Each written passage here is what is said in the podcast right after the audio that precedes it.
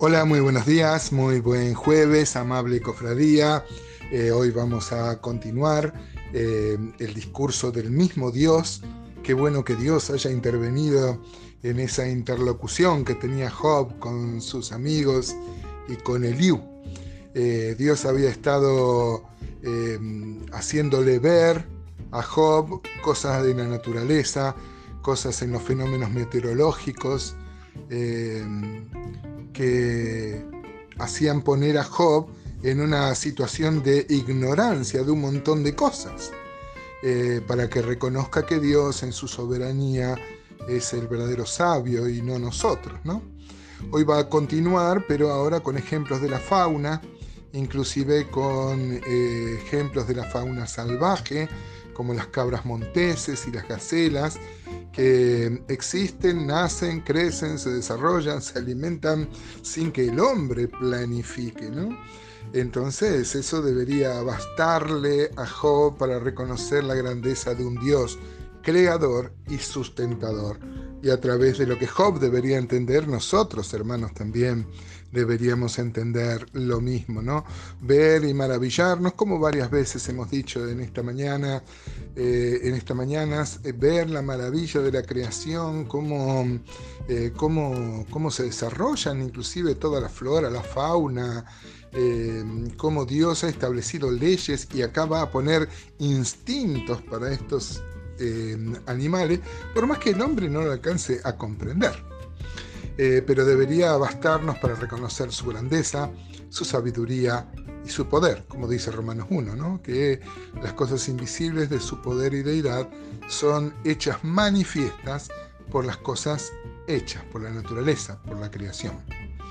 Aún así, Dios, no contento con esto, inspiró acá, ¿no? En este, en este estadio donde Job, este es el primer libro que se va a escribir de la Biblia, pero nosotros hoy tenemos una mayor responsabilidad porque tenemos una mayor revelación. Dios no solo nos ha revelado su poder y su deidad en la naturaleza, sino que nos ha revelado su propósito, su mensaje. Dios ha hablado, como dice la carta de los hebreos, ¿no? Dice el versículo 1 de Job 39, y nos estamos llegando ya al final de este apasionante libro. Dice, ¿sabes tú el tiempo en que paren las cabras monteses? ¿O miraste tú a las siervas cuando están pariendo? ¿Contaste tú los meses de su preñez y sabes el tiempo cuando han de parir? Se encorvan, hacen salir sus hijos, pasan sus dolores, sus hijos se fortalecen, crecen con el pasto, salen y no vuelven a ellas. La maravilla ¿no? de, los nacimientos, le pregunta a Dios a Job si, él puede contar, si él está atento y le ordena a cada cabra montés que tenga su cría. ¿no? Esto se da naturalmente, pero bajo la dirección divina, con el instinto que Dios le puso a cada, a cada animal. ¿no? Este, el asno montés es, es diferente del asno que se usa para, la, para, para, el trabajo. Eh, hay dos, pero ambos se crían y se desarrollan bajo la autoridad y las leyes que Dios ha puesto. Dice el versículo 5, ¿quién echó libre al asno montés y quién soltó sus ataduras? O sea, ¿quién lo tiene libre? Al cual yo puse casa en la soledad y sus moradas en lugares estériles. Se burla de la multitud de la ciudad, no oye las voces del arriero, lo oculto de los montes es su pasto y anda buscando toda cosa verde.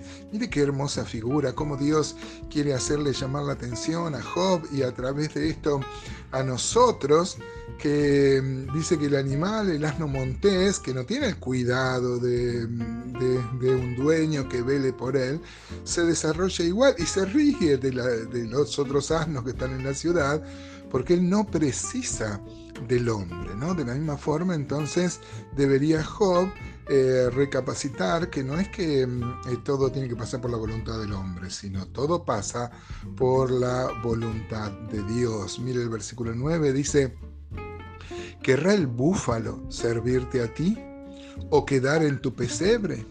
¿Atarás tú al búfalo con coyunda para el surco? ¿Labrará los valles en pos de ti? ¿Confiarás tú en Él por ser grande su fuerza y le fiarás tu labor? ¿Fiarás de Él para que recoja tu semilla y la junte en, en tu era? hablaba de los animales salvajes, ¿no? Cómo Dios la mantenía. Y acá el, buey, el que es útil, el, acá dice búfalo, este, seguramente se refiere al buey de carga, el que sirve para, para la siembra, ¿no? Este, él te ayuda, ¿por qué crees? Porque vos sos el Señor de la naturaleza, porque Dios le puso ese instinto al animal para que te sirva y te sirva al hombre. Todo apunta a que Job reconozca y nosotros también que Dios es el Señor eh, de, la, naturaleza y Dios puso este instinto para servir al hombre. En algunas versiones en vez de búfalo dice unicornio. Puede ser también este, una referencia a un animal mitológico este, pero seguramente tiene que ver con un animal este, que servía para la labranza, ¿no, es verdad? Versículo 13, mire qué interesante, dice, ¿diste tú hermosas alas al pavo real o alas y plumas al avestruz? el cual desampara en la tierra sus huevos y sobre el polvo los calienta y olvida que el pie los puede pisar y que puede quebrarlos la bestia del campo, se endurece para con sus hijos como si no fueran suyos, no temiendo que su trabajo haya sido en vano, porque le privó Dios de sabiduría y no le dio inteligencia. Luego que se levanta en alto, se burla del caballo y de su jinete. Eh, había una creencia popular en este tiempo, usted sabe que eh, el avestruz deja en gran parte del de, día sus huevos expuestos. Hoy la ciencia descubre que lo hace porque en lugares cálidos, justamente en el polvo, como está diciendo acá, este, que sobre el polvo los calienta, porque no es que sea este, desamorado el avestruz. Eh, tanto es así, el, el, macho y la hembra se turnan de noche para darles calor y empollar a los a los huevos. Pero también el avestruz es un animal muy, muy temeroso y al primer, al primer ruido eh, se va y abandona. Claro, ¿qué puede hacer ante un caballo, ante un animal más grande? Lo que Dios quiere mostrarle es que eh, fíjense que la gente llegaba a creer que el avestruz era un animal indolente y hoy sabemos que no es así, forma parte eh, del instinto. Y si perdiera esos huevos, luego tiene más huevos para, para poner, como muchos animales, ¿no? Que este, prefieren salvarse ellos para poder reproducir luego. Lo que vemos claramente que en todo hay una sabiduría, hermanos, por más que el hombre no la alcance a comprender, por más que el hombre elabore sus propias teorías, hay una sabiduría y es lo que este, Job debería entender y nosotros también con las cosas que nos toca pasar. Hay una sabiduría atrás. Es Dios obrando en favor de nosotros.